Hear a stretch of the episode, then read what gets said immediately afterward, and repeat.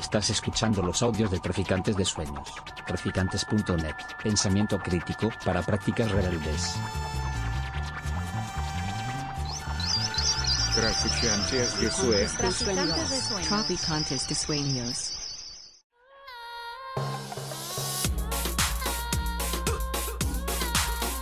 Nociones comunes. Universidad Experimental de Madrid.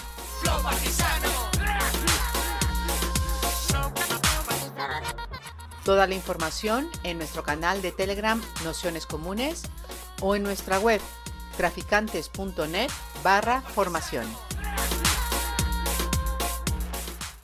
Bienvenidos, bienvenidas, bienvenidas a este curso Geopolítica de un capitalismo en guerra, que como sabéis estamos, bueno, pues un poco dando cuenta de, la situación, sobre todo de lo que eh, tiene que ver con la con la crisis europea y también, bueno, pues con lo que estuvimos hablando el último día de, cómo se compone el, nuevo régimen de guerra eh, sobre todo en términos de recrudecimiento y bestialización, si se quiere, porque es lo que hablamos también el último, el último día de, los regímenes coloniales, eh, como se ve, por ejemplo, en el, en el, caso, en el caso palestino. ¿no?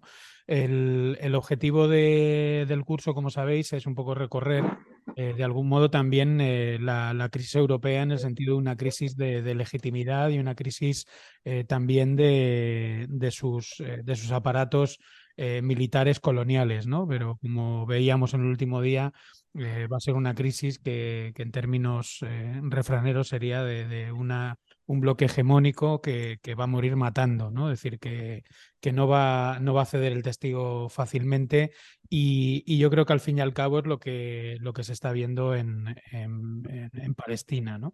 Es decir, no, no es fácil de, de entender la la falta de, acción que se está dando a nivel internacional, que son prácticamente eh, las movilizaciones eh, civiles, por decirlo así, las que realmente están haciendo de una de única oposición eh, a nivel a nivel global con, manifestaciones en con manifestaciones delante de, las embajadas, con manifestaciones y desobediencias, boicots y sabotajes a, todo el, el capital israelí, eh, capital también eh, fundamentalmente pues eh, sionista. En la semana pasada, por ejemplo, en Madrid hubo distintas acciones de boicot a una inmobiliaria de, capital sionista que, que, está precisamente expulsando vecinos con subidas de precios, que tiene más de 15, 20 bloques de viviendas en, en Madrid. Bueno, pues un poco dentro de ese contexto le habíamos pedido a a Oscar Monterde y a, y Masir, eh, que, bueno, pues eh, nos, nos, hiciesen pues una, una panorámica de cómo está la situación y, y sobre todo un poco entender el, el, conflicto también en, en, su punto actual, ¿no? Decir, hay, hay dos focos que, que, están ahora mismo, bueno, pues un poco que se les está prestando menos, atención. Uno de ellos es el caso de, de Cisjordania y, recientemente abierto, y yo creo que está eh, totalmente relacionado, es lo que, lo que está sucediendo eh, en el Yemen, ¿no? Es decir, el Yemen que, que, ahora de repente aparece en los medios de comunicación cuando es uno de los, de los espacios donde con mayor brutalidad se está expresando ya desde, desde muchos años esto que estamos, eh, de lo que estamos hablando ahora. Así que nada, agradeceros a todos y a todas que estéis por aquí. Una, una pena que, que hayamos sufrido este ataque para y que, que, otra gente no haya podido estar, pero bueno, como quedará grabado, pues lo podremos mandar.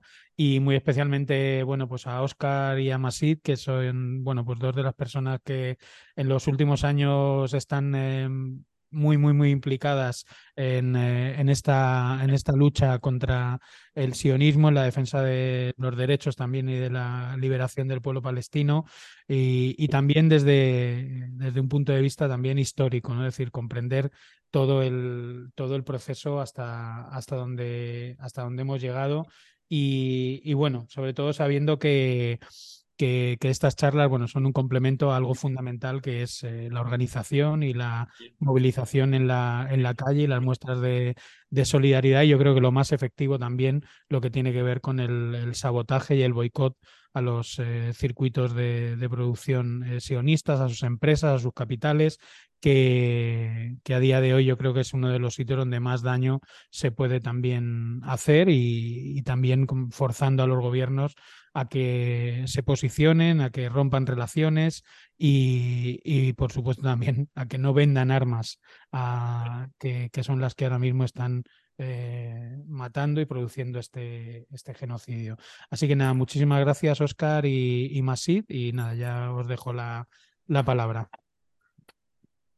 Vale, pues bueno, muchas gracias primero pues a los cursos de Naciones Comunes para, uh, ¿no? por, esta invitación y un poco intentaremos hacer un poco yo imagino esta introducción y que pero dejaremos tiempo o sea que intentamos que hacer una introducción corta y que tengamos tiempo para al debate preguntas no que creo que puede ser uh, lo más interesante no del, del, curso que sea más un, un diálogo yo intentaré dar ¿no? algunas, si quieres empiezo yo más y te daré unas cuantas notas más, uh, ¿no? Yo me he dedicado sí, sí. a estudiar la historia y por lo tanto uh, ¿no? una comprensión ¿no? de lo que sucede ahora desde una perspectiva histórica y pues después no entramos y un poco intentando responder ¿no? a las preguntas en torno también al curso, de por qué uh, esta escalada que estamos viendo ahora y un poco ver también pues ¿no? cómo se encaja esto dentro de marcos ¿no? de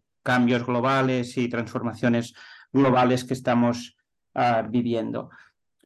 Uh, la primera cuestión, yo creo importante para entender ¿no? Lo, la situación de ahora es que, pues, en perspectiva histórica, como decía Pablo, ¿no? Uh, el conflicto no se puede entender ni solo mirando el 7 de octubre, ni lo que ha sucedido ¿no? en las últimas semanas, ¿no? los últimos dos meses.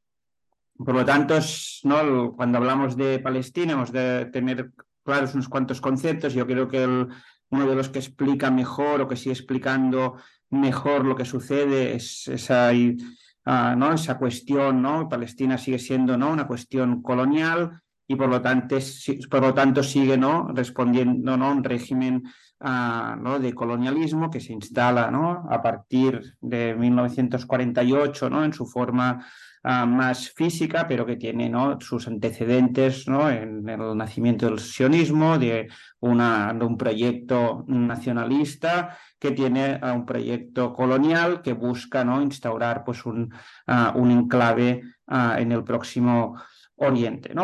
Además, ese enclave será promovido, será ayudado, será, se, hará realidad también gracias a la ayuda en el periodo entre guerras, durante el mandato británico, donde ¿no? ese sionismo, ese movimiento colonial fue capaz de construir, ¿no? ampliar el proyecto de colonialismo por asentamiento y convertirlo ¿no? en un protoestado, ¿no? gracias a las instituciones, gracias a las capacidades que los británicos uh, pudieron dar.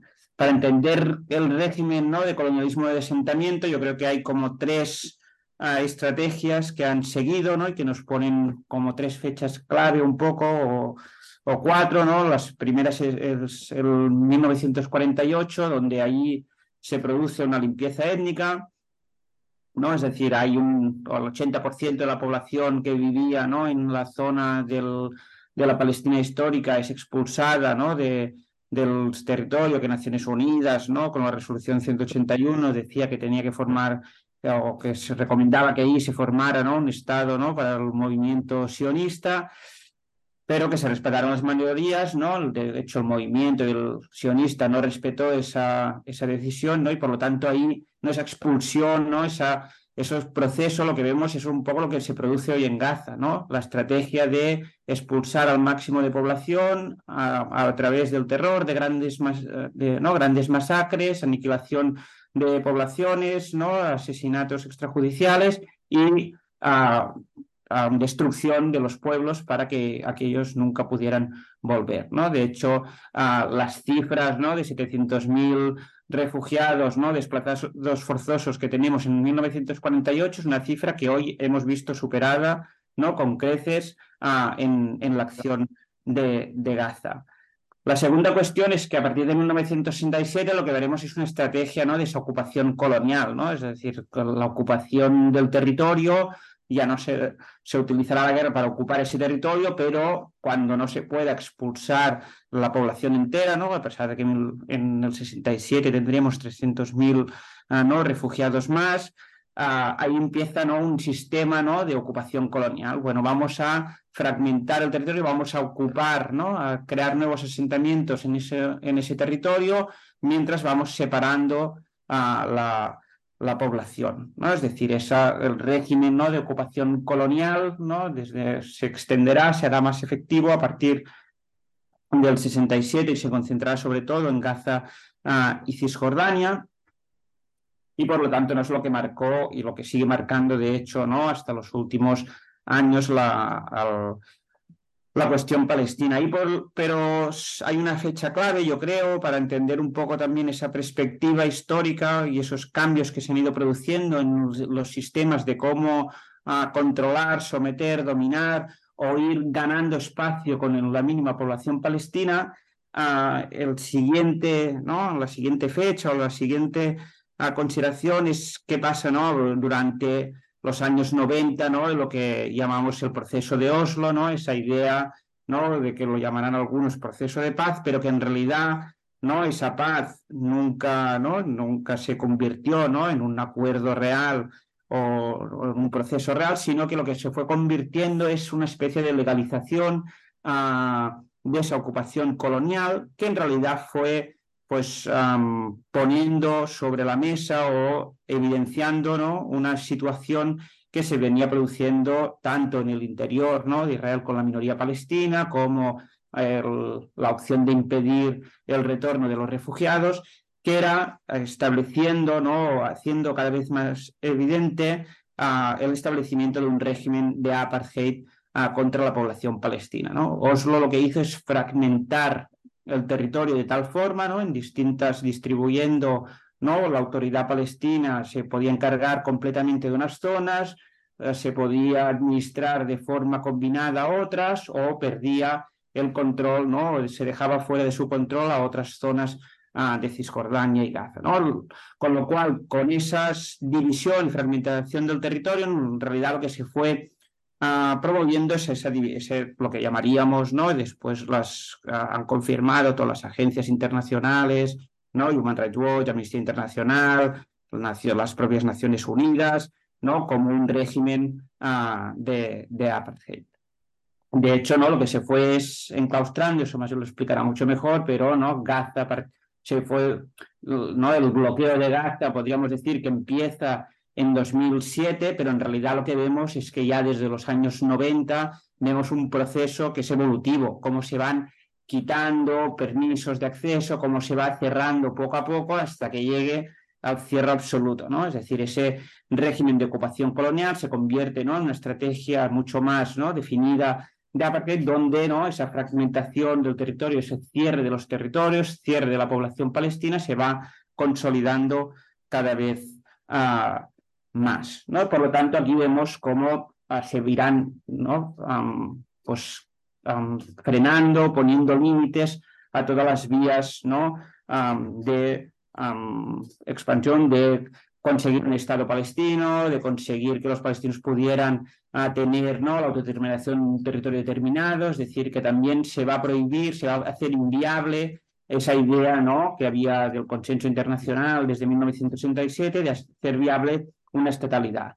¿no? Y por lo tanto también ¿no? prohibir esas, fragmentar el territorio y prohibir esta estatalidad hacía inviable también cualquier ¿no? reivindicación en términos ¿no? de construcción uh, del Estado, ¿no? se impedía también a la población palestina de ese derecho a la autodeterminación ni que fuera ¿no? en una parte de ese uh, territorio. ¿no? Ahí podemos hablar también de los cómo esa imposibilidad del Estado, además fue también de alguna forma uh, apoyada desde Estados Unidos o, desde la propia Unión Europea. ¿no? Yo creo que para entender también la evolución uh, de Hamas o para entender lo que Hamas hará el 7 de octubre, ¿no? es preciso entender cómo Hamas gana unas elecciones donde se ha presentado, donde quiere participar o intentar, ¿no? dentro de esos consensos internacionales, la construcción de un Estado palestino, ¿no? de hacer viable esa idea de la estatalidad palestina, ¿no? De hecho, cuando ganen las elecciones, ¿no? Será apartados, la,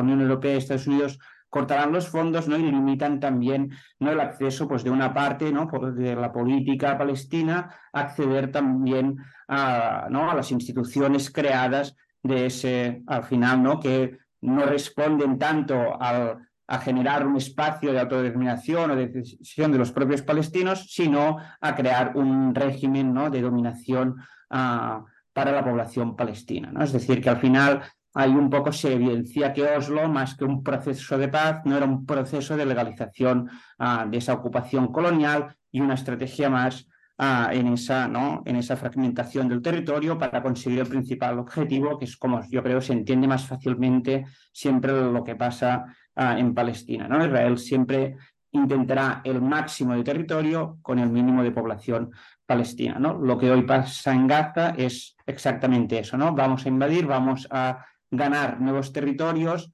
y um, ¿no? con el mínimo de población, desplazando, aniquilando o lo que haga falta con la población nativa.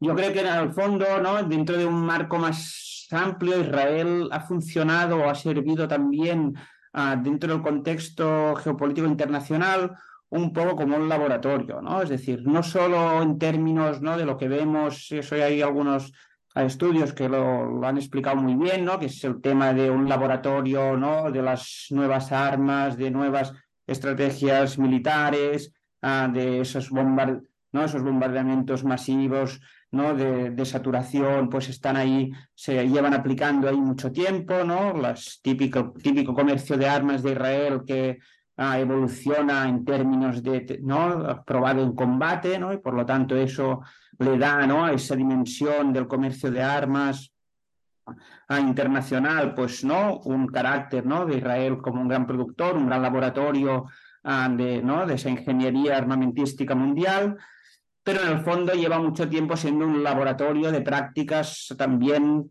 uh, sociales, ¿no? que después se copiarán, se trasladan. ¿no? Es decir, uh, en los años 90 y desde finales de los 80 Israel ya estaba hablando, ¿no? Cuando utilizaba a la idea de guerra contra el terror, a acusar a todo enemigo, toda oposición política de terrorismo, no cosas que después veremos, ¿no? Limitar la seguridad de sus no las libertades, no recortar libertades de sus ciudadanos en nombre de la seguridad, no, lim no limitar mucho más, no responsabilizar a los palestinos de, cual, de su seguridad y por lo tanto no recortar derechos y más derechos no a la población bajo ocupación en nombre de esa seguridad que eso luego no a partir del 11 de septiembre del 2001 son prácticas que veremos uh, también no en el uh, que se extienden no por todo uh, no Europa o Estados Unidos. Eso vemos que ahí hacía tiempo no que ese, esas ideas funcionaban no pero de hecho, en los últimos tiempos lo que vemos también es que Israel se ha convertido en el gran laboratorio ¿no? para la extrema derecha, ¿no? las ultraderechas mundiales. ¿no? De hecho, uh, Netanyahu será un referente o Israel es un referente ¿no? para la mayoría ¿no? de la ultraderecha uh, en el mundo. ¿no? De hecho, al, al los, cuando saltan el Congreso a Trump no, lo, no con, con Trump los trumpistas lo vemos, que ahí hay banderas israelíes, en, cuando gana Bolsonaro las elecciones, ahí vemos también banderas israelíes, es decir, que ahí se pone en juego, o de hecho muchas de las prácticas ¿no? de, que lleva Israel, ¿no? estratificar la población según, según orígenes, ¿no? ese proyecto de apartheid de poder apartar población, ¿no? Convertir población que vive, ¿no? Como por ejemplo en Jerusalén Este, que es población que lleva toda su vida allí, la han ido convirtiendo en inmigrantes dentro, ¿no? De su territorio, les han terminado dando un permiso de residencia, que si quieren ir a estudiar al extranjero, quieren casarse con alguien en Cisjordania, les acaba, ¿no? Acaban perdiendo también ese permiso de residencia y siendo expulsados, ¿no? De hecho, yo creo que lo que pasará ahí es que para entender más la situación actual y por qué sucede uh, ¿no? Uh, ahora, ¿no? y entramos ahora en este ciclo uh, ¿no? de, de, violencia ¿no? ya desenfrenada, ¿no? de un genocidio ¿no? televisado prácticamente, yo creo que hay ahí una doble, una doble cuestión, es decir, que por una parte, hace tiempo que la cuestión palestina había quedado marginalizada, es decir, que Israel intentaba eliminarla de la presencia pública y de cualquier negociación pública y de sus relaciones con todo el entorno, y eso en una nueva estrategia más de control de los hidrocarburos de la región y de las estrategias y las alianzas nuevas, ¿no? O, típicas de Estados Unidos están fortaleciendo, ¿no? Los típicos lazos Israel, ah, saudíes, ¿no? Y el ejército de Egipto, que son los, gran, los tres bloques, ah, ¿no? De, del eje o los pilares de la política de Estados Unidos en la región, que tienen como punto central, ¿no? El control del precio de los petróleos del petróleo, ahí ah, pues ah, Israel estaba haciendo, ¿no? Intentando trazar una nueva, fortaleciendo esa alianza, ¿no? Normalizando relaciones con los países, sobre todo del Golfo, ¿no? Yo creo que el ataque de Hamas del 7 de octubre lo que hace es atacar a, esa estrategia de normalización y a Israel lo aprovecha sobre todo ¿no? para dar un salto que lo que hace es hacer volar por los aires ¿no? toda la, toda la agenda que viene dominando desde Oslo, digamos, y por lo tanto ah, inicia ¿no? una acción ah, en Gaza ah, ¿no? que lo ve como una oportunidad como la que de 1948, es decir, una opción de entrar, a arrasar, a expulsar y eliminar Gaza de la, de la ecuación de los dos estados. ¿no? Israel juega a modificar el espacio geopolítico, a marginar la cuestión palestina y empezar nueva, es decir, a expulsar esta población, que el objetivo será desplazarla hacia Egipto o lo máximo hacia Egipto que, que pueda, y entonces ahí pues verá cómo quiere gestionar Gaza, desde hacer entrar por la fuerza otra vez a la autoridad palestina, desde a adjuntarse, adjudicarse una parte de ella para construir nuevos asentamientos.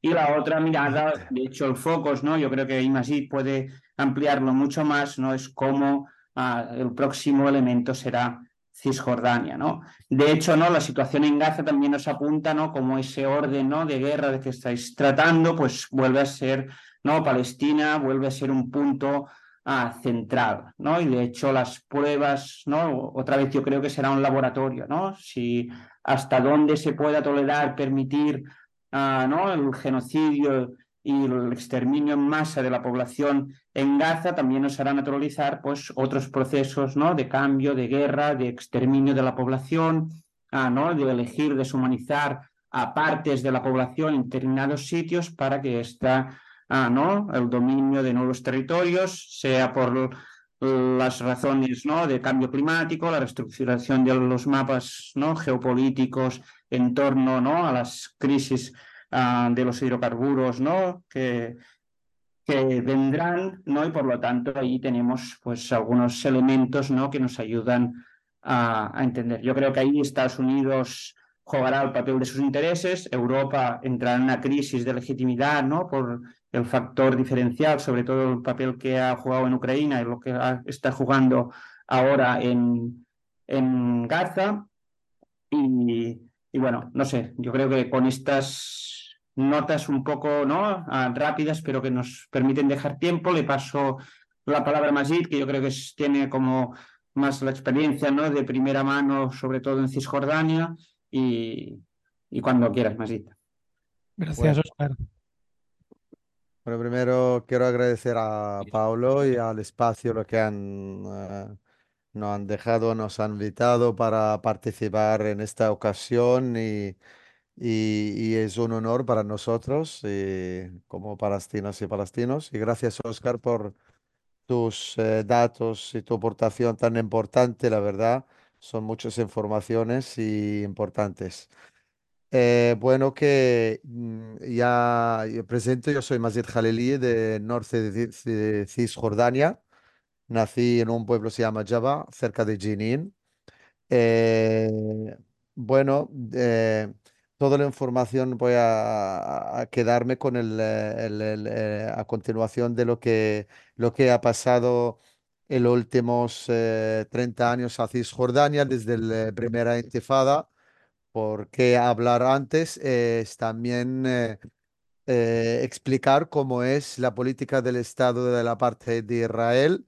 Eh, empezó con un movimiento sionista, un movimiento, eh, puedes llamarla organizaciones terrorista en Palestina, eh, organizaciones sionistas terroristas y tienen nombre y apellido como el Haganá, el Yarkon y como el Haganá el Yarkon hay cinco más.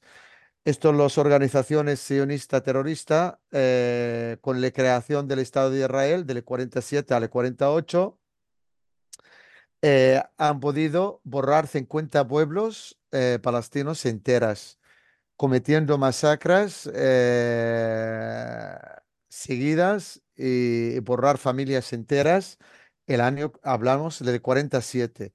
Esto ahí cuando comenzó la creación del Estado de Israel. Entonces, el, el- el- el comienzo del Estado de Israel es comienzo de, con genocidio y, y limpieza étnica. Así empezó el Estado de Israel.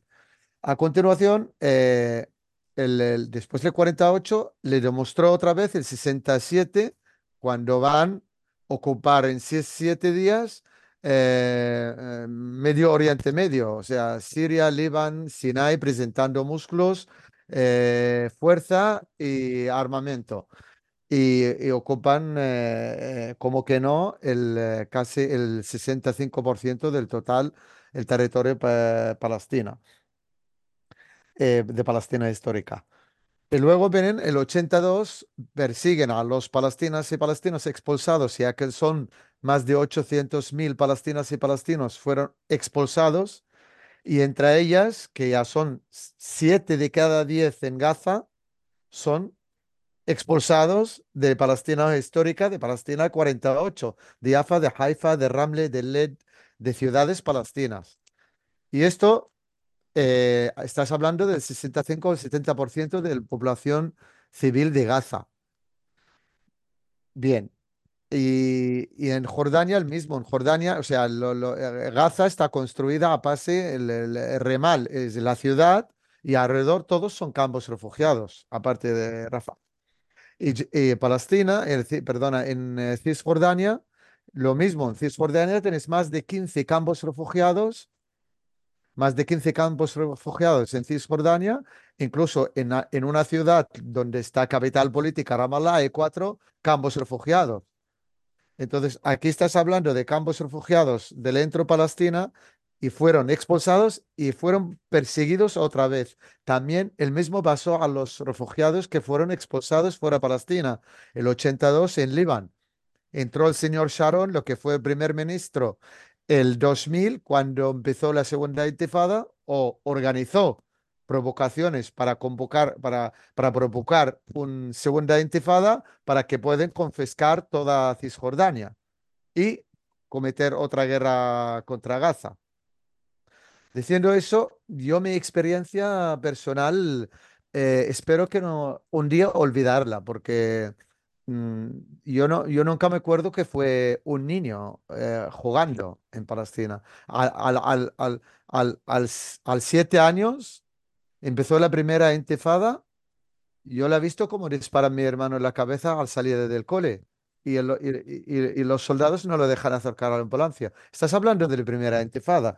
Y estamos hablando, primera intifada es el 87, es un llamamiento del pueblo palestino a salir a la calle, manifestar, rechazando eh, la, la acce- el acceso de violencia del ejército del, eh, del Estado de, de Israel. O sea, entrar, disparar. Entonces la gente salieron a la calle y rechazar eso. Entonces, no hay una casa en Cisjordania o Gaza, antes, la guerra, antes de esta guerra a Gaza, contra Gaza, que no han perdido dos o tres miembros de su familia o han estado todos los miembros de la familia en la cárcel. ¿Y cárcel? ¿Qué cárcel? ¿Y por qué?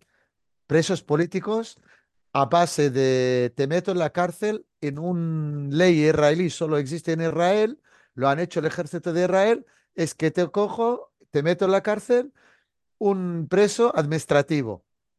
No deli- ningún delito, no tienes ningún, eh, no has hecho nada.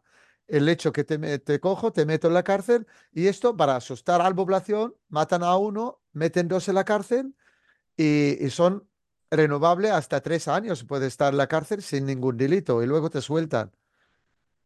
Secuestrar a niños de 13, 14 años.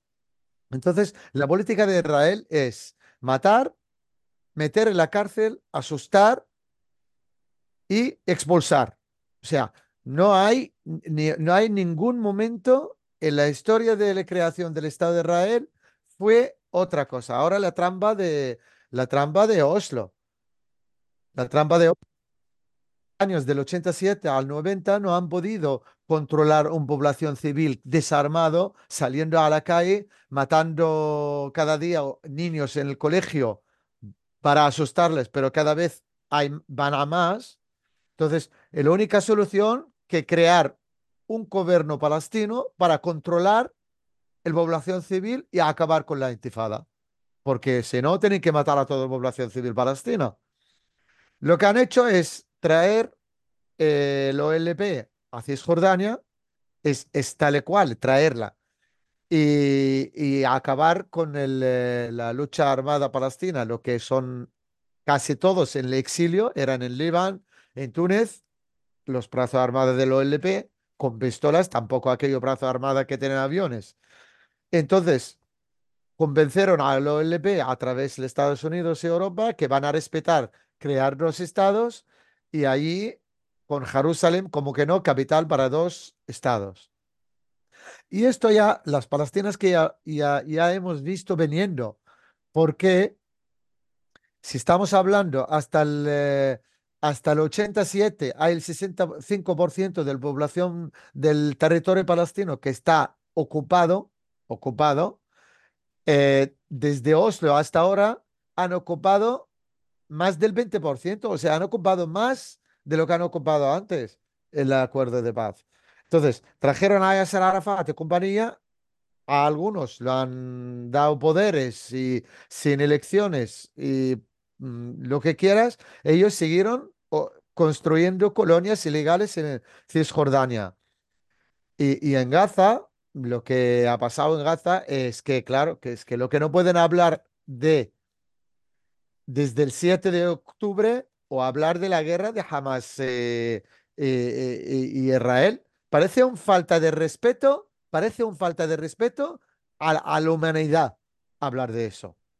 ¿Por qué no hablar desde el 7 de octubre que hablan de los 47, 48 cuando masacraron a pueblos y mataron a todos los... Y hay testimonios israelíes, soldados, servir militarmente, ahora salen en YouTube contando cómo han matado a familia entera. Se ríen de carcajadas, a carcajadas contando eso. Entonces, lo que yo, yo lo que, lo que tenemos que trabajar bien es, es, es eh, trabajar, eh, hablar de, de, de, qué criterio tiene el terrorismo, qué criterio tiene el, eh, el defensa propia. Porque aquí estamos hablando, ¿qué criterio tiene defensa de derechos humanos? Porque aquí estamos confundiendo muchas cosas. Porque los palestinos somos palestinos, pero que no somos tontos y sabemos lo que, cómo defenderse y por qué defendemos. ¿Por qué defendemos? Porque a, alguien cuando ven a, echarte de tu casa y matarte a uno por uno, y lo único lo que tienes es defender, es decirle que no. La complicidad internacional lo hemos visto, una y dos y tres y cuatro. El silencio internacional también. Entonces, aquí el, lo que ha dicho el Oscar anteriormente, el, el gobierno israelí va de derecha a el, extrema derecha cada vez más. Y cuando vinieron, eh, entraron a Ramallah rodeando el Mukata y a Yasser Arafat y compañía de lo que son presente la autoridad palestina, rodearon con tanques, lo envenenaron a Yasser Arafat yo creo que aquí no hay respetos ningún derecho, ni, ni, ni era acuerdo de paz. O sea, acusando a Yasser Arafat, a la autoridad palestina, ¿por qué un palestino sale a tirar, disparar a un colono? Pero a ver, ¿cuántos, ¿cuántas veces sale en Estados Unidos un alumno para disparar? Esto es violencia y hay que tratarla a través, crear comisiones y ayudar a la autoridad palestina para tratarla no traer la autoridad palestina, darle nombre como autoridad y luego acusarla que ella es responsable al terrorismo. ¿Y el terrorismo? ¿Qué es el terrorismo? ¿Quién creó la palabra terrorismo y qué término tiene? O sea, yo, ¿qué criterio tiene? Crear el, el, el, el, eh, el Qaeda, crear el Estado Islámico, eh, hablar de Hamas parece a estos dos órganos, y luego, pues, hablando de islamofobia y el, el- mundo árabe musulmán es, es terrorismo. Vamos, que hay que ser más listo para explicarlo a, a- personas normales y que tienen eh, cabeza. Eh, eh, en, lo que, lo que ha pasado a, Palestina histórica es un, un, un, un chantaje de Europa y los Estados Unidos con una bandilla de ladrones sionistas. Eso más claro que el agua. El promesas de Bolívar y hasta el día de hoy, que la, pro- la protección total y el, veto de los Estados Unidos alante un genocidio en Gaza, eso está clarísimo. Aquí hay interés de Europa y los Estados Unidos que Israel está allí y fuerte, y a cualquier precio, precio de genocidios o otros. El muro, el muro lo que han construido en Cisjordania, gracias al muro que estoy aquí porque no puedo volver a mi casa. El muro, el muro cuando construyeron es que está todo controlado para que separar Cisjordania, hacerla cárceles como Gaza es un cárcel grande, 17 años están encerrados ahí. Estamos hablando de Cisjordania, la provincia, de Ramallah está rodeada en un muro, la provincia de Nablus está rodeada, Tulkarem, Calquilia están separadas y Jenin también. Han hecho cárceles dentro de Cisjordania. Yo soy de Jenin y cuando empezó el toque de queda, yo estuve en eh, Ramallah trabajando, estudiando.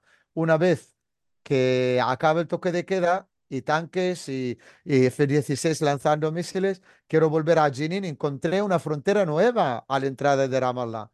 Y el soldado me dice, ¿dónde vas tú? Tú, tu padrón, eres de Ramallah y vuelves a Ramallah. Yo digo, mi familia y mi casa en Jenin y no me dejaron. Estuvo un año y en la ley hacen leyes, dicen, la ley de emergencia del, del ejército de Israel. ¿Y qué era la ley el 2004? La ley nueva en aquel momento es para ir al, al pueblo, a la casa de tu familia donde naciste, necesitas un permiso de checkpoints o de fronteras. Y eso tienes que ir a un colonia, ojo, a un colonia ilegal para pedir un permiso para ir a mi casa legalmente. Esto para contarlo, no sé cómo puedes contarlo. Entonces, yo rechacé pedir permiso a un colonia ilegal y unos colonos ilegales para volver le- legalmente. Y acabo llegando a Barcelona antes de llegar a mi casa. A 50 kilómetros no tengo que impedir territorio israelí. A cambio, en Cisjordania lo dejaron como cuatro o cinco países, como Andorra. Entonces, eh, el, proyecto de limpieza étnica del Estado de la parte de Israel está clarísimo. Los genocidios lo que han cometido ya los conocen todo el mundo, lo conocen, están definidas.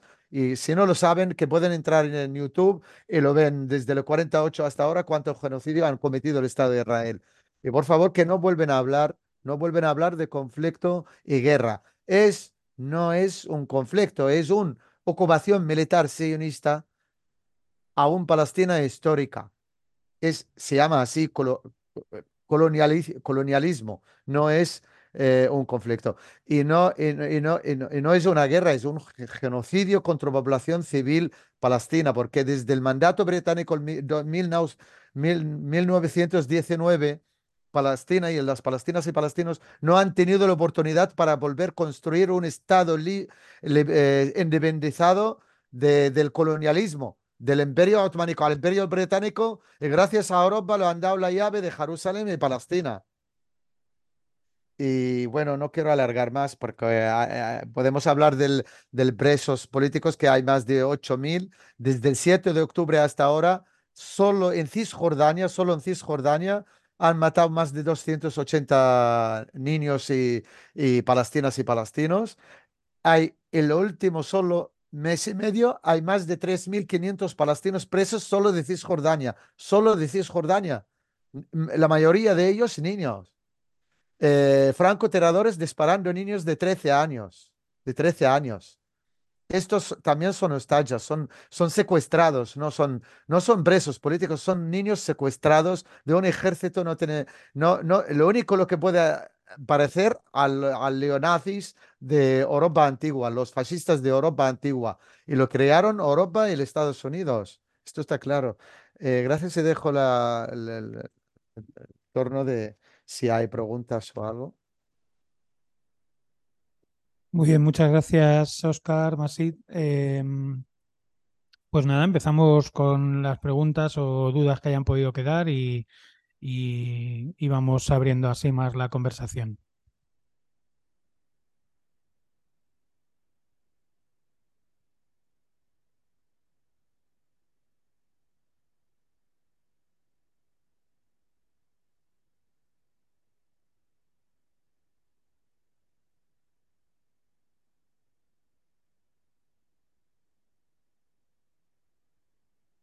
Pues adelante, Carmen. Hola, ¿se me escucha? Vale. Perfecto. Bueno, eh, lo primero, gracias a ambos por eh, la charla. Luego os quería, yo quería preguntar, em, porque para hacer, en- sobre todo por la posición de Europa, porque ciertos países europeos, sobre todo Alemania, se justifica mucho en el sentimiento de culpabilidad que tienen, ¿no? Porque Alemania, bueno, pues el nazismo y eh, ese sentimiento de culpabilidad y de necesidad de protección al pueblo judío, que evidentemente sabemos perfectamente de sobra, ¿no? Que el pueblo, o sea, que judaísmo y sionista son diferentes, pero bueno, ellos se justifican en eso, ¿no? Yo quería saber vuestra opinión de cuánto creéis que es un sentimiento real de culpabilidad del pueblo de no saber gestionar eh, los errores del pasado y cómo, y cómo lo están haciendo ahora, o cuánto hay realmente de estrategia y de intereses políticos con el pueblo, con el Estado de Israel. Bueno. Pues si queréis ir contestando esta y luego vamos haciendo más preguntas. Mm. Bueno, yo, bueno, yo, yo tengo solo una cosita para decir. Sí, sí. ¿Sí? Sí, sí, sí. Eh, no, digo sí que evidentemente que el- lo que ha pasado contra la población eh, judía a Europa, no solo a Alemania, pero especialmente a Alemania, ha sido sentir culpable, eh, sentir eh, mal y ser el- el país lo que cometió eso. Evidentemente que, pero también que estamos en el siglo XXI y yo creo que esto es una historia pasada en el siglo pasado y lo que han cometido eso que mm, esperamos que no están. Eh, entonces, eh, la democracia, lo que vende la el modernismo y el democracia, lo que vende Europa al mundo, tiene que demostrarlo, sobre todo la humanidad, la que es un pueblo muy solidario, muy humanitario. Y- y- y tiene que hacerlo, pero justamente eh, con justicia, no con ignorancia y sentir culpable, porque eh, también lo que has dicho tú misma, que que, que hay que diferenciar entre alemán y nazi y entre español y falange y entre eh, palestino y un fanático religioso no quiere saber nada de otras cosas. En cada país hay de todo y, el, eh, y eso no, no es una manera de tratar o mirar un eh, genocidio, una ocupación militar o, o sol- o solucionar un lo que llaman conflicto entre comitas. Yo creo que Alemania sabe lo que, lo que hay exactamente a Palestina Estrella, qué ha pasado y qué está pasando, pero yo, um, yo no lo veo. Yo veo que es cómplice y tiene interés. No sé si tiene que matizar algo, Oscar. Sí, no, yo, yo también creo, o sea, yo creo que, que las dos cosas van un poco juntas, ¿no? Es decir, que evidentemente ah, hay unos intereses muy claros, ¿no? Y una posición ah, muy clara, ¿no? Sobre de, principalmente Alemania, pero yo creo que sí que esto es el resultado de, de una política más larga, que tampoco es una no, o sea, no es que haya solo una instrumentalización del sentimiento, sino que ha habido seguramente una instrumentalización y una construcción de la memoria del holocausto, del holocausto también con intencionadamente o no, ahí podríamos debatirlo, pero seguramente no, sí que muy instrumentalizada por la cuestión, ¿no? Por la existencia de Israel y por la tolerancia hacia que Israel puede hacer, ¿no? La impunidad de Israel. De hecho, eso Norman Finkelstein tiene un libro que, ya se, que se llama La industria del holocausto, donde explica, estudia un poco esas políticas ah, de memoria sobre los estudios del holocausto, de cómo se, se han hecho, ¿no? Yo creo que ahí, ah, o sea, y eso ha funcionado. Y es verdad que ese, ese sentimiento en la población alemana seguramente existe, ¿no? Y por lo tanto, esa idea de movilización del sentimiento nacional forma parte de eso y por lo tanto funciona. Es decir, cuando hablamos de, ¿no? Cuando Aren habla de, la banalidad del mal, es que en realidad el mal es algo que funciona, ¿no? como el nacionalismo, ¿no? Funcionan de formas muy cotidianas y por lo tanto funcionan también como prácticas de memoria pero ahí la memoria del holocausto se ha construido no en una memoria de eso que hemos, hemos hecho contra la población judía, pues no se debe repetir contra nadie y en ningún lugar. Y no hay tampoco una reflexión hecha, que es lo que hicieron los estudios no poscoloniales, es decir, en realidad lo que hace Europa contra los judíos es lo que venía haciendo Europa contra el mundo colonial desde, ¿no? Durante, si quieres, toda la segunda mitad o finales del siglo XIX, principios del siglo XX, es decir, que esas fórmulas de exterminio masivo se industrializan, pero en realidad se estaban produciendo, se habían producido ¿no? en el mundo colonial de forma similar o en, volúmenes también eh, enormes. ¿no? Y por lo tanto, aquí la, diferencia es que lo estabas haciendo contra, contra un, una población europea. Y ahí sí que, sobre todo, yo creo que a partir del 67, para justificar la ocupación, sí que esas políticas de memoria se han visto muy financiadas o hay detrás siempre Israel, ¿no? Con lo cual esa memoria no se ha hecho en un sentido ah, ¿no? de, de, rehumanización, de ¿no? el sentido de Aren, de cuando tú estás deshumanizando al otro, te deshumanizas a ti mismo, por lo tanto, eso, ¿no? esos procesos de cómo el nacionalismo radical acaba eliminando, ¿no? O quitándole la cualidad de humano al otro, sino que se hace, los judíos son algo especial, ¿no? Esa excepcionalidad que se la da a los judíos en realidad forma, no, no, no solucionas nada, en realidad no estás atacando las raíces de lo que sucedió uh, ¿no? durante la Alemania nazi. Y es verdad que si tú visitas los campos o las experiencias de, los jóvenes israelíes que se niegan a ir al ejército o así, ellos te dicen, no, es que nosotros nos llevan a ver a los campamentos, los campos de exterminio en Auschwitz-Birkenau y luego cuando llegamos nos dan la carta de inscripción al servicio militar. Si vas a Schensenhausen, que es el, ¿no? Yo estuve en Berlín este año visitando los campos y ahí tú te das cuenta que esos campamentos eran básicamente el principio para exterminar a la, oposición comunista. Entonces ahí había judíos, pero no por el hecho de ser judíos aún, sino por el hecho de ser comunistas, ¿no? Entonces ahí oposición política en general. Ahí verás que hay dos pabellones construidos donde están solamente, ¿no? Explicando específicamente a la persecución a los judíos, ¿no? Porque hay toda una... ¿no? Israel fue quien pagó esos dos pabellones, o sea que hay también una apropiación del discurso, en ese sentido que yo creo que a lo largo de los años ha funcionado también en el sentimiento de la construcción de un nuevo nacionalismo alemán y que por lo tanto en los conceptos de un nuevo nacionalismo pues ah, hacen ese vínculo de ah, la excepcionalidad judía o israelí forma parte de nuestro mundo occidental etcétera, ¿no?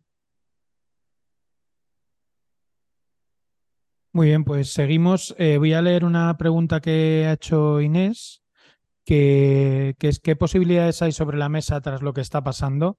¿Alguna de alguna esperanza para los palestinos? Es decir, mm, directamente qué, horizontes eh, se abren para, el pueblo palestino en, en, esta, en esta situación.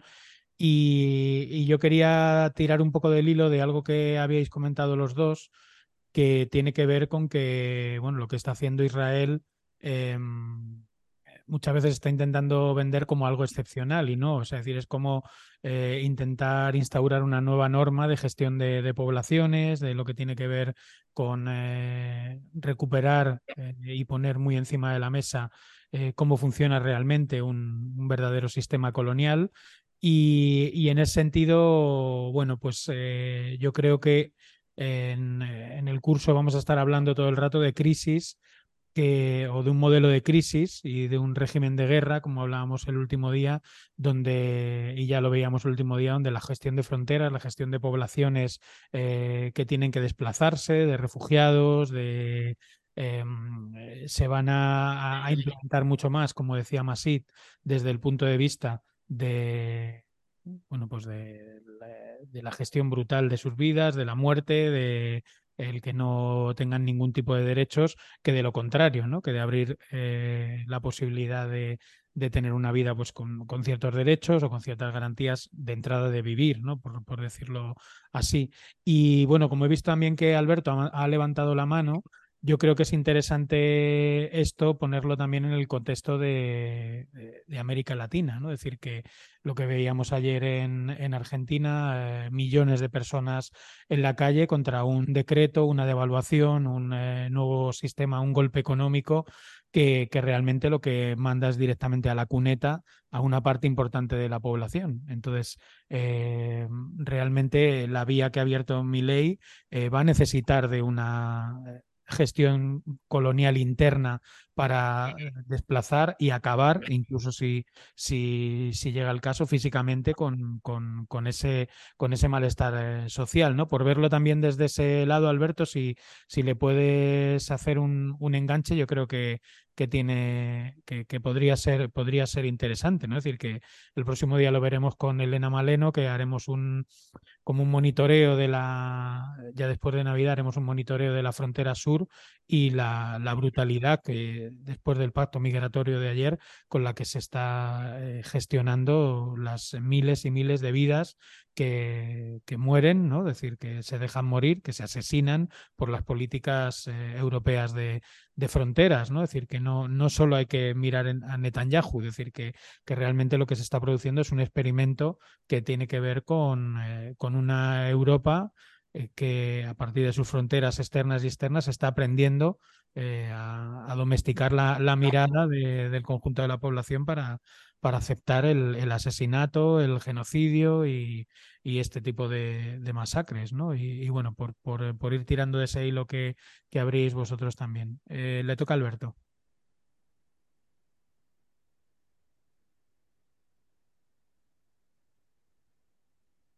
Tienes el micro ah, ahora. ¿Ahora se me escucha? Sí, perfecto. Ah, hola, buenas noches, compañeros, compañeras. Muchas gracias por las intervenciones muy valiosas. Eh, y no sé, yo lo que voy a decir ahora no son conclusiones en absoluto, sino que son preguntas que me estoy haciendo en base a elementos que me parece que la realidad está poniendo sobre la mesa y, y alguna, alguna reflexión tenemos que hacer sobre esto, me parece. Eh, yo creo que el tema de Palestina, me da la impresión que todo el apoyo que tiene Israel del mundo, del llamado primer mundo, o sea, Estados Unidos, Europa, eh, una complicidad más o menos abierta, en algunos casos es manifiesta, en otros casos es vergonzante, pero de modo general es una complicidad. Eh, no, tiene que ver que en realidad porque son árabes pobres. O sea, porque estos mismos poderes no tienen ningún problema con las monarquías corruptas que, por ejemplo, eh, alojan al, al, infame del rey que tenemos aquí, prófugo en, en Dubái, este, en los Emiratos, y bueno, y no tienen ningún problema ni con Mohamed VI de Marruecos, con eso no hay inconveniente. Hay inconvenientes sí con los palestinos, porque son poblaciones pobres y son poblaciones, creo yo, que no están alineadas en el orden que eh, se está intentando construir en el nuevo orden mundial. Entonces, en segundo lugar, yo creo que esto casa perfectamente con la política interna europea de segregación de las poblaciones pobres del tercer mundo. Eh, me parece que sí, que, que atrás de la lucha contra el islamismo, que hay como una especie de lucha soterrada, no confesada, salvo por la ultraderecha, pero el resto no, no la confiesa, pero de alguna manera está planteada. Yo creo que en realidad no, aquí no se trata en absoluto de lucha religiosa, ni mucho menos, sino de digamos, de excluir a estas poblaciones que pasan a ser un problema, digamos, porque son poblaciones también pobres, son poblaciones que vienen a aportar mano de obra, que vienen a aportar mano de obra y los conflictos que significan mano de obra en una sociedad capitalista explotadora este, cada vez más despiadada como la nuestra, ¿no? Fijaos el protocolo que acaba de aprobar Europa ayer, creo que fue anteayer, o sea, donde los países ricos van a pagar para no recibir inmigrantes. O sea, eso es una cosa, pero eso es eh, de verdad, es un racismo institucional asumido eh, de una manera que yo creo que nunca este, Europa y los países occidentales han asumido con semejante desparpajo una política eh, racista y excluyente. Nunca, me parece que nunca. En tercer lugar, creo que, y que va en consonancia con esto, justamente eh, con este, mm, digamos, modelo de concentración de la riqueza y de centralización del capital y de decidir quiénes van a tener derecho a la vida y quiénes no en el mundo Em, que, se avecina o que ya estamos viviendo. Yo no descarto, no lo sé, pero no descarto que los grandes poderes hayan decidido que 7 mil millones somos demasiados y que a lo mejor solo tenemos que vivir mil, mil quinientos, dos mil y están haciendo políticas activas transversales, digamos, tanto esto que están haciendo en, en, Palestina, no es casual, pero como también al interior de los países europeos, inclusive el nivel de exclusión que se está viviendo en, en Europa es creciente. Por no hablar del ejemplo que citaba Pablo recién de mi país, de Argentina, mi país de nacimiento, donde yo creo que ahí se ve claramente como hay un globo de ensayo, un intento de un globo de ensayo eh, de, digamos, de borrar un poco de un plumazo lo que ha sido la democracia liberal, ¿no? con sus dispositivos, su constitución, sus normativas liberales, su parlamento, etcétera, y suplantarlo directamente por un modelo monárquico.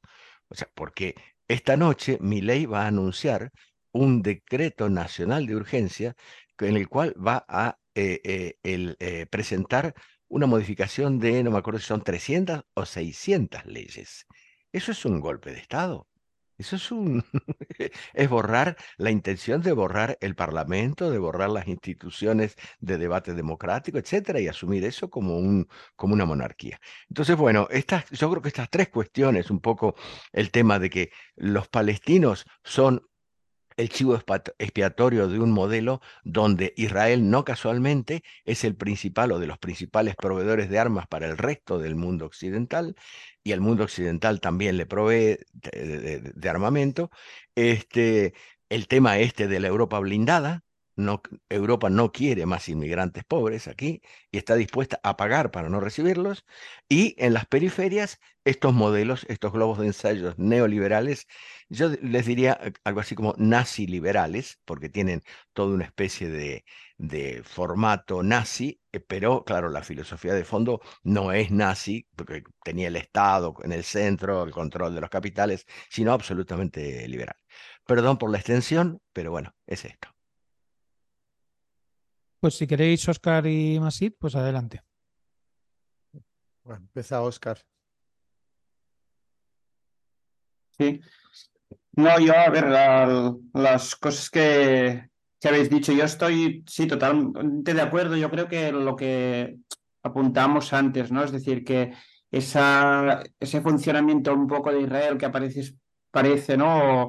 busca ser laboratorio, ¿no? De prácticas, yo creo que sí, o sea que lo, vimos en los 90 y lo, y lo estamos viendo ah, ahora, ¿no? Es decir, que lo que están haciendo, ah, sobre todo ¿no? en, Gaza, son prácticas, ¿no? Eso de exterminio, pero es igual, el propio régimen de apartheid no, hace falta irse al exterminio, ¿no? Hablabais, pues, ese proceso de segregación ah, que se está produciendo No si tú te miras toda la forma de estratificación social que hay hasta dentro del propio Israel, eso es una, una práctica ¿no? que yo creo que se miran en, la fórmula que Europa quiere gestionar la llegada de la migración y la gestión de, los migrantes aquí, que ya hace mucho tiempo que yo creo que se están reproduciendo algunas prácticas ¿no? y que las prácticas de segregación ya no solo no legales, sino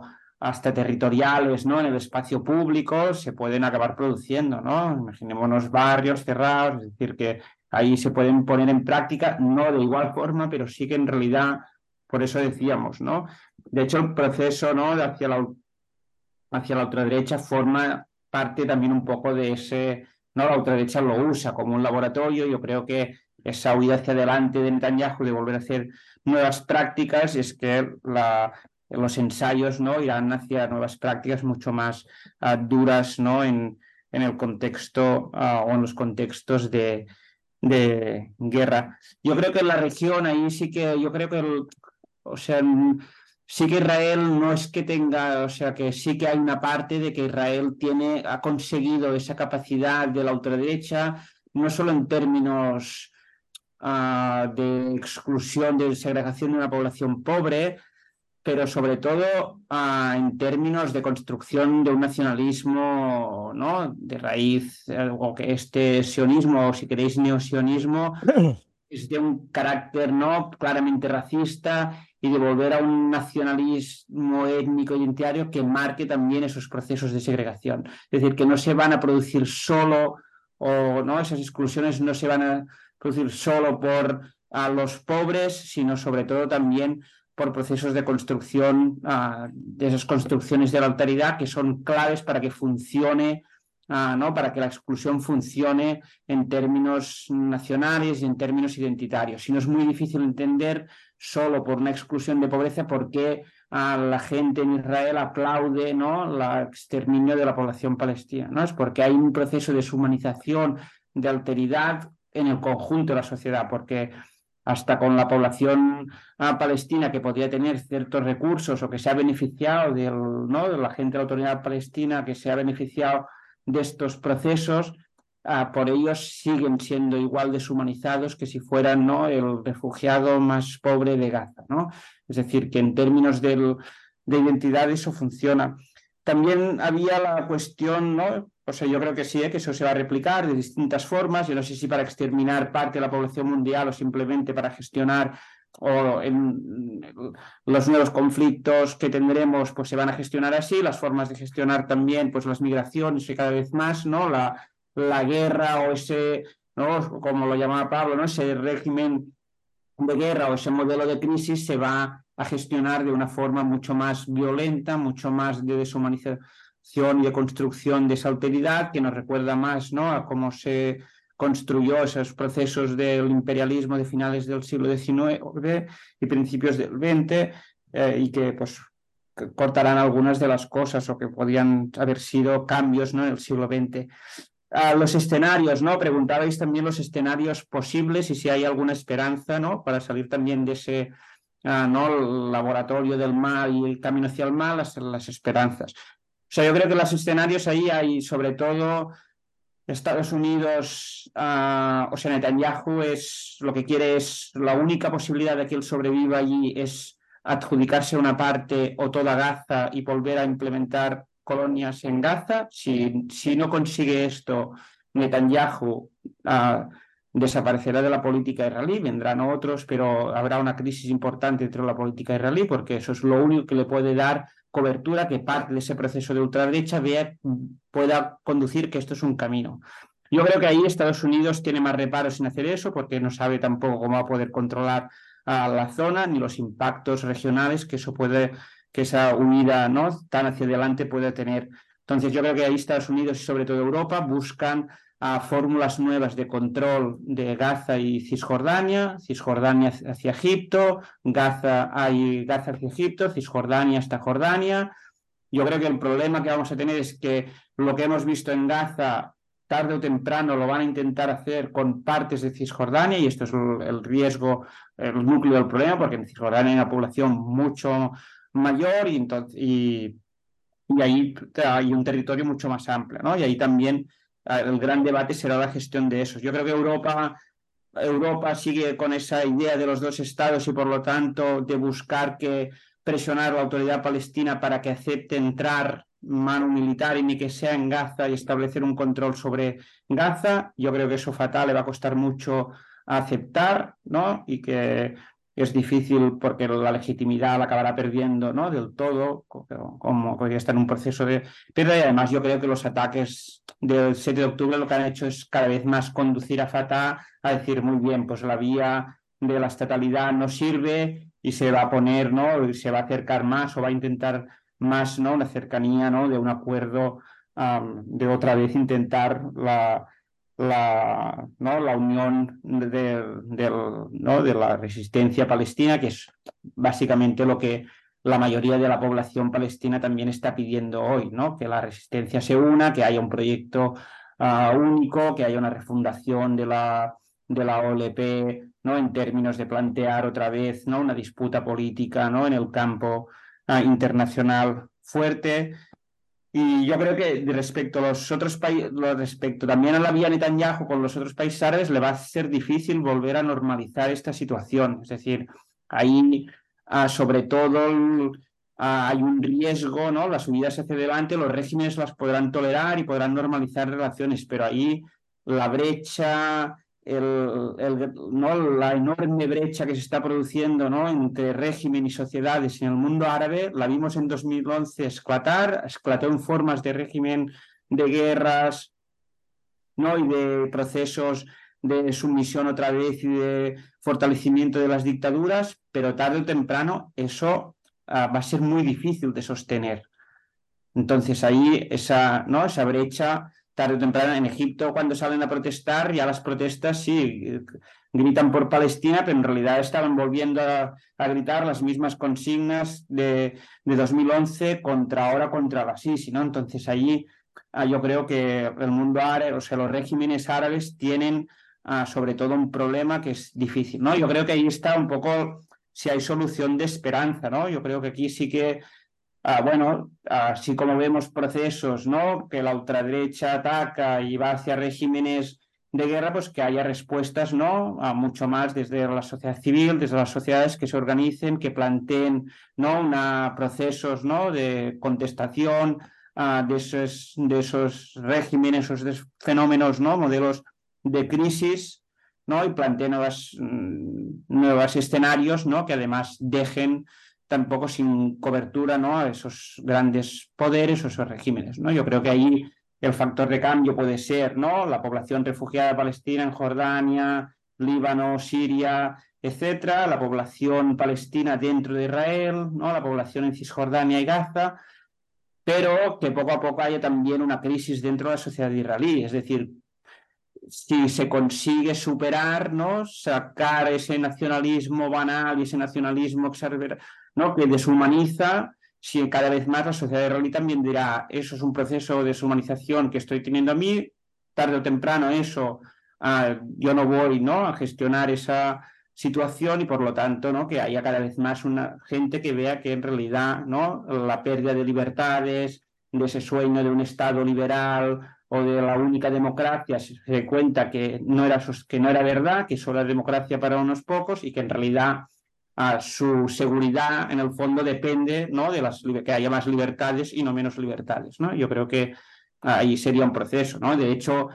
el movimiento del boicot de las inversiones y sanciones hace mucho tiempo que lo que está apostando es por esa idea, ¿no? Es decir, vamos a poner la lucha por los derechos en el centro, ¿no? Es decir, ahí vamos, lo importante será pues, el cumplimiento de la ley internacional, el retorno de los refugiados, el derecho ¿no? de, decisión de las poblaciones que viven en ese territorio y por lo tanto deja dejar sacar del centro también las cuestiones territoriales y poner al centro la lucha por los derechos, ¿no? Y que yo creo que eso puede ser mucho más transversal de ahí de Palestina a, como eso, ¿no? También puede ser el laboratorio para las luchas por los derechos, que es lo que tendríamos, ¿no? Que también pues luchar aquí y, y en las distintas sociedades con ese régimen, ¿no? Contra ese régimen de, guerra que, del que hablaba Pablo. En sí. Bueno, eh, sí, yo, eh, o sea, De acuerdo con mu- muchas cosas, le ha dicho el Pocho, que casi todo. Y, y bueno, eh, yo también comenté al principio, el, el- el- el- el- Israel va de, de, de- de un pacto a otro, que arrastrar a hacer trampas para los palestinos y palestinos para acabar con Palestina histórica. Es eso está claro, que es que no tienen, no, nunca han, han- han- ido a buscar una solución para convivencia. Y el conflicto lo que hay dentro de Israel, cada vez la ultraderecha más y la oposición está quedando solo porque eh, la mayoría que están felices, la, la, la imagen del juventud y de la población, lo que ha dicho Oscar, va a más que celebrando como matan a niños y eso. O sea, eh, está compartiendo de un estado de ultraderecha de, eh, construida al odio y a, a, a- matar, expulsar. Las declaraciones del eh, conjunto del gobierno israelí Smotrich, el ministro de la Economía, es un homófobo.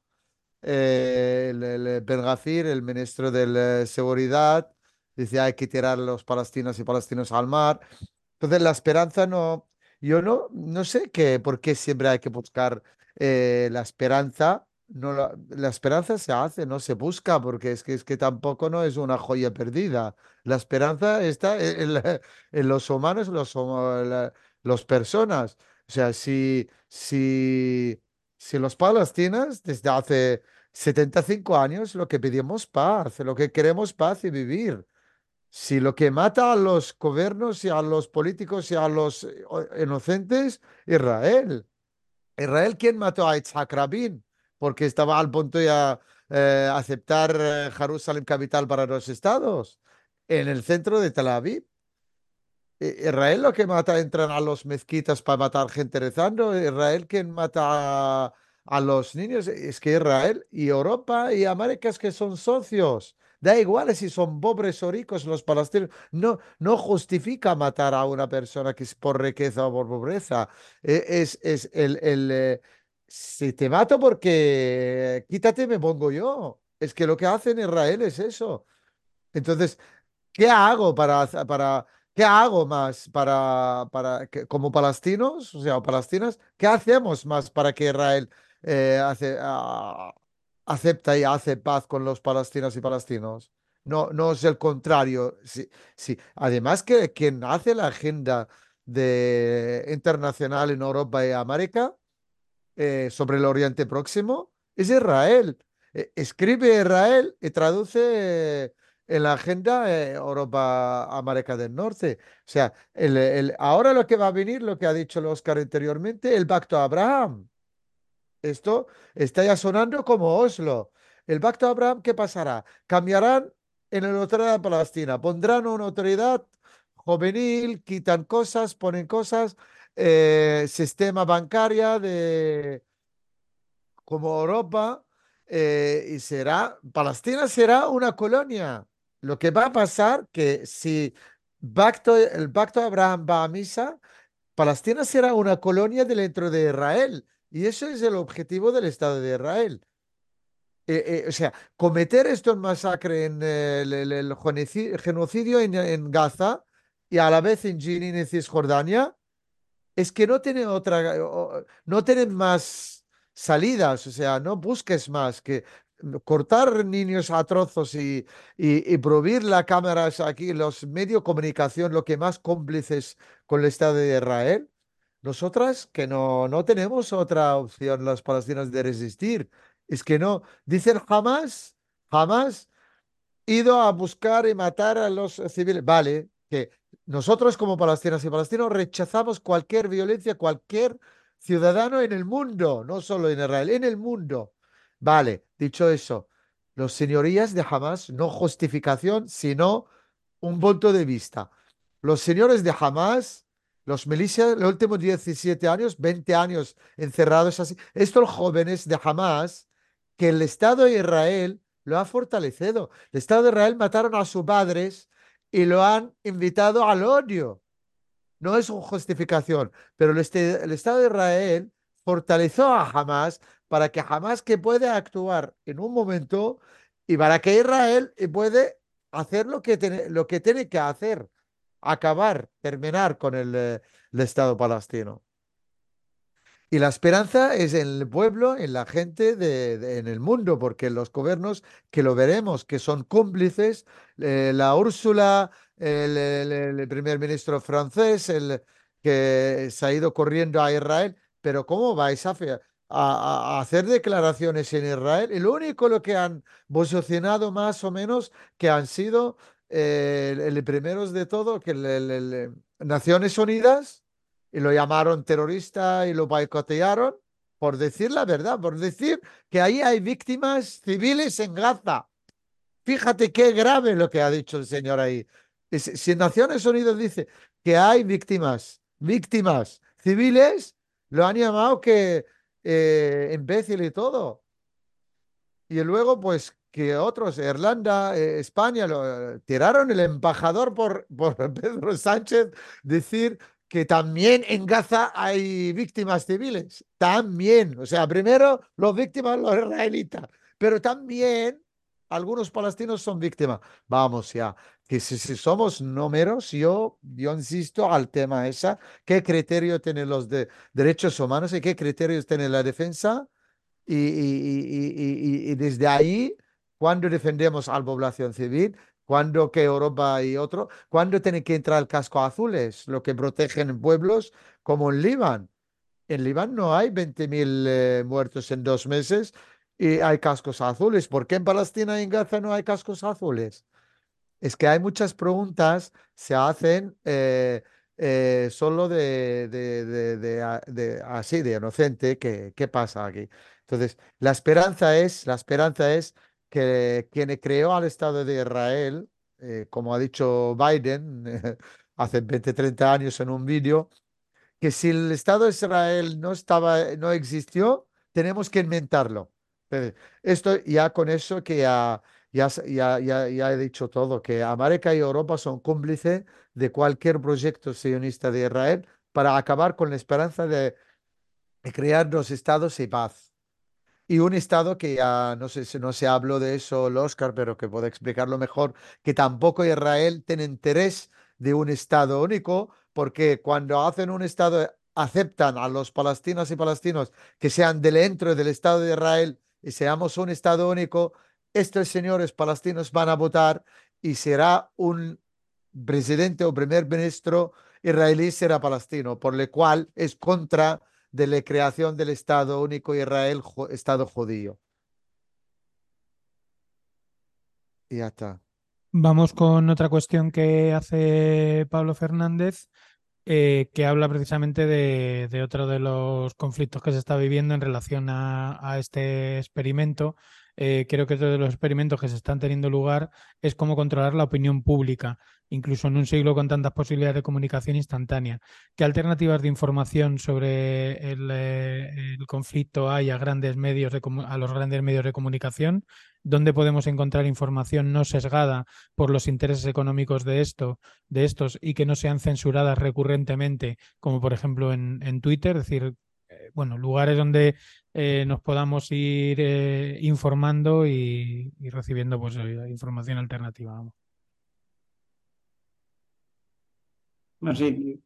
Sí, bueno, eh, ahí pues eh, eh, la guerra es el, el promotor de cualquier guerra o cualquier país que tiene poder para cometer una guerra o un genocidio, primero tiene que organizarse mediáticamente. Y lo que han hecho los israelíes, eh, empezaron a fabricar vídeos y venderla a través eh, el, CNN y otros y utilizar presidentes de países para hablar que eh, los palestinos cortaron cabezas, etcétera, de niños, etcétera, etcétera.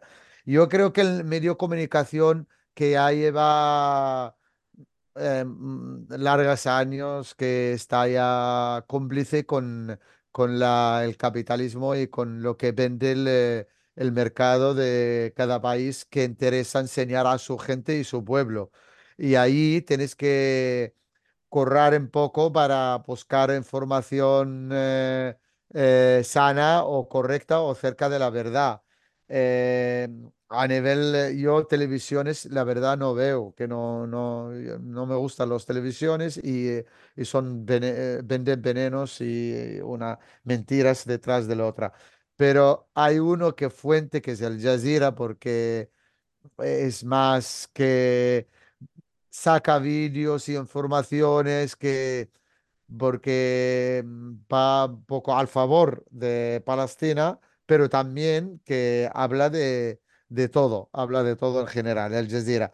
Pero a partir del Jazeera, pues hay, hay redes sociales, hay por, yo, yo me pongo por el Telegram, redes sociales, hay muchos grupos que donde pueden hablar y sacar vídeos y comentarios y artículos, sobre todo por ejemplo, de Israel puedes leer de Amir Haas, es un periodista israelí que escribe bastante muy crítica con el, eh, con el, eh, con el gobierno y con eh, los políticos israelíes y habla bastante directo y lo conozco en persona y, es una buena, buena periodista, la verdad, Ami- Amir Haas. Y a partir de ahí, no sé si el Oscar tiene algún fuente de... No, yo iba a decir un poco lo mismo. Yo creo que también cuando tratamos estos temas, a veces más que portales, o sea, a veces yo sí que hay pues algunos portales que más de información, a veces son más de análisis. Está un grupo de, bueno, está el, Al-Shabaka, es un, ah, es un, una especie de think más de investigadores palestinos, ¿no? Y de como una red bastante ciudadana que pues a veces va publicando ahí, es un conjunto de especialistas que están por el mundo árabe, que bastante conectados con el terreno, que algunos están en Gaza, en Cisjordania, pero otros en otras partes del mundo que funcionan no de noticias diarias, pero sí como de análisis, ¿no? O con capacidad de análisis. Yo creo que, como decía él, yo creo que el Al Jazeera rompió como el, ¿no? El, la, la hegemonía mediática, sobre todo de Estados Unidos, ¿no? A partir de los años, bueno, desde que su nacimiento, pero sobre todo lo consiguió, ¿no? En las revueltas árabes, o si queréis, ¿no? En la, en la invasión de Irak, es decir, eso se ve muy claramente, ¿no? Las imágenes que tenemos del Irak de los años 90, ¿no? Del 91, es aquella guerra de lucecitas verdes, que todo era, ¿no? La CNN controla absolutamente el mensaje, la imagen que tenemos aquí del Irak del 2003 es completamente distinta, ¿no? Y eso quien lo cambia fundamentalmente es Al Jazeera, ¿no?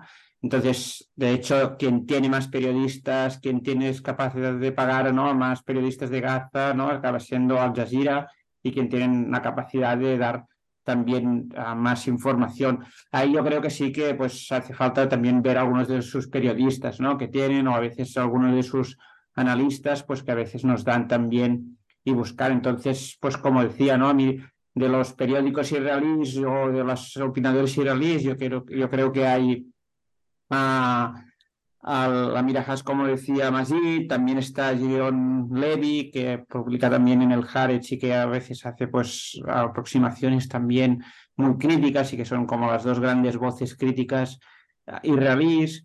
Hay otro periódico que a veces publican bastante información crítica dentro de Israel y es uno de los medios críticos y hay algunas voces ¿no? de que cercanas ¿no? al, ámbito ¿no? contrario fuera del sionismo en Israel.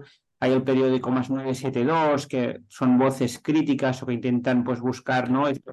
Esas esclechas ¿no? que se abren ah, dentro ¿no? de- del panorama o del, del poco panorama, ¿no? ni a la izquierda ni a la izquierda, ni a la izquierda dentro de Israel, pero que hay a veces algunas cosas interesantes. Y, y entonces yo creo que también lo interesante es seguir pues a, pues a algunos también analistas o así más de forma individual, ¿no? Pues está ¿no? el texto que creo que compartí con Pablo, ¿no? De Ilan Papé, que va siguiendo bastante, ¿no? Que es un académico pues israelí, que se tuvo que ir de Israel y de hecho vive, bueno, da clases en, en Exeter. También, ¿no? Rashid Halidi, que está en, ah, en Nueva York y que por lo que de hecho se ha traducido un libro suyo hace poco. y pues bueno, seguir también alguna de estas voces, ¿no? Para romper a veces este ah, ¿no? silencio mediático, pues a veces es más efectivo, ¿no? Ir a buscar las voces que perderte, ¿no? En el mundo de las de, ¿no? de las redes, intentar pues fragmentar, ir a buscar aquellas voces que desde allí o están pues ah, dando información o, o elaborando información más crítica, también más pausada y más analítica.